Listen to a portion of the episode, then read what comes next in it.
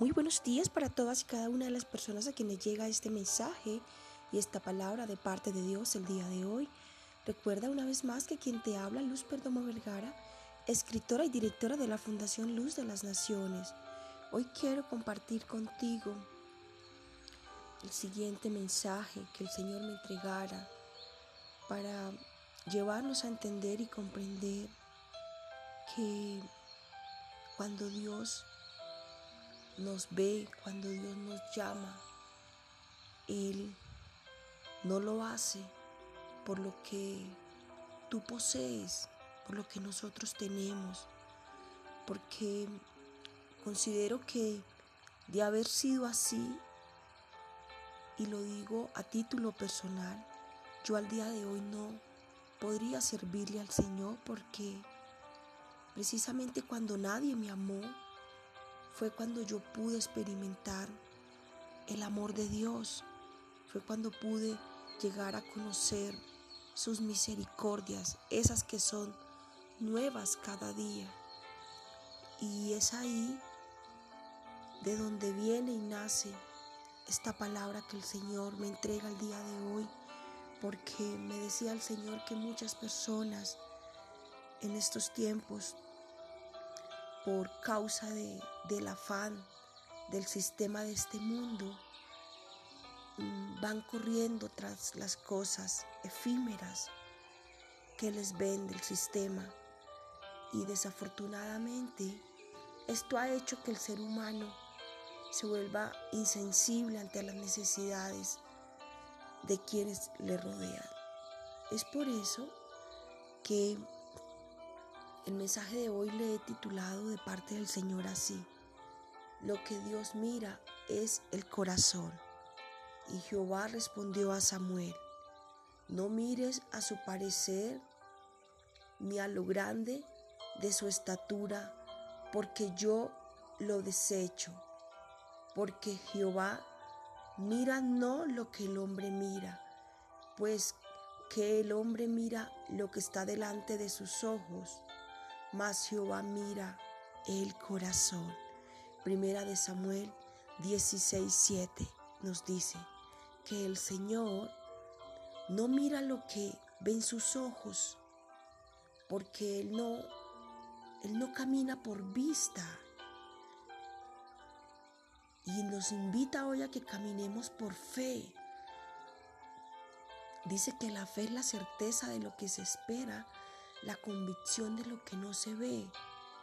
Esto significa que Dios nos habla, Dios nos dice y nos lleva a caminar, aún con los ojos vendados, sabiendo que eso que Él ha dicho se cumplirá.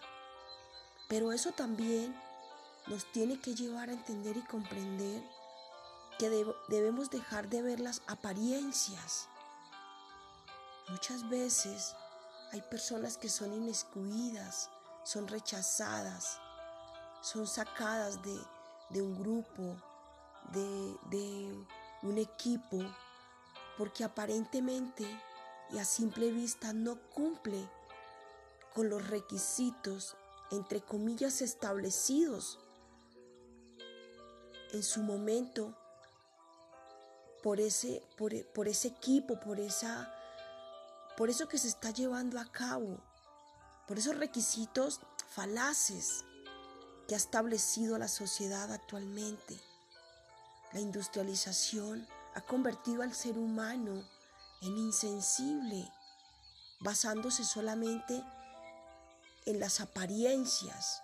Pero hoy vengo a decirle a ti que me estás escuchando que Dios no te eligió a ti por lo que posees. Dios no te llamó a ti y Dios no se Dios no se deleita en abrazarte, en amarte, en consentirte, en responderte, en protegerte.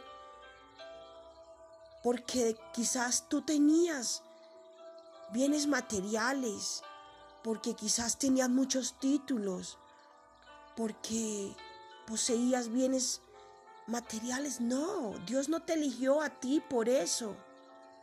Y eso fue lo que Dios le dijo al profeta Samuel cuando fue a casa de Isaí. Le dijo, ve a casa de Isaí. y allá encontrarás al próximo rey de Israel. Y es increíble porque Isaí tenía otros hijos, altos, de muy buen parecer. Pero cuando se acercaban el Señor le decía, no, este no es, este no es, este no es. Hasta que Samuel tuvo que decirle a Isaí, ¿hay alguien más? Porque ninguno de los que ya han pasado son, me ha dicho el Señor. Y Isaí le dijo, sí, hay uno que está atrás en el redil, que está cuidando las ovejas, ese que nadie veía, ese que era rechazado, ese que por su edad, por su estatura, porque aparentemente no era un hombre de guerra, porque aparentemente no tenía edad para, para ser ungido como rey, a ese era el que Dios había elegido para, para asimismo desde ese momento y desde ya coronarlo como su rey y empezar a prepararlo. Ese que, que defendía las ovejas de su padre a toda costa y con amor de, de los animales que venían a comérselas. Ese que se enfrentó contra un león y lo derrotó. Ese niño indefenso que se enfrentó contra Goliat y lo derrotó.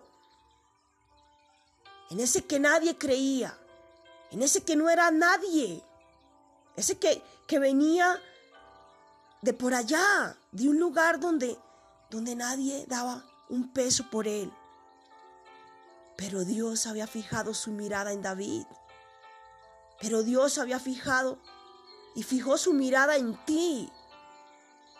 Te ungió, te puso nombre nuevo y te está preparando para ser alguien de gran fama y poder en medio de su pueblo. Porque Dios no mira lo que el hombre ve, Dios mira es el corazón. Por eso se ha placido en elegirte, en llamarte, en ponerte nombre propio, en sanarte, en restaurarte. Por eso camina delante de ti, porque Él no mira lo que ve el hombre, el hombre mira las apariencias, los títulos, lo que viene y se va, pero Dios mira es el corazón. Y hoy nos invita a ti, a mí, a nosotros, que no nos basemos en sacar una opinión frente a alguien por las apariencias, que no vivamos en las ideas del preconcepto que juzga y señala, por lo que ve, sino Él quiere que aprendamos a ver como Él ve. Él ve el corazón. Porque cuando vemos con el corazón, las situaciones o las circunstancias son diferentes. Dios te bendiga, tengas un excelente día, guiado e instruido por el amado Espíritu Santo de Dios. Y recuerda, lo que Dios mira es el corazón. Bendiciones mil para ti.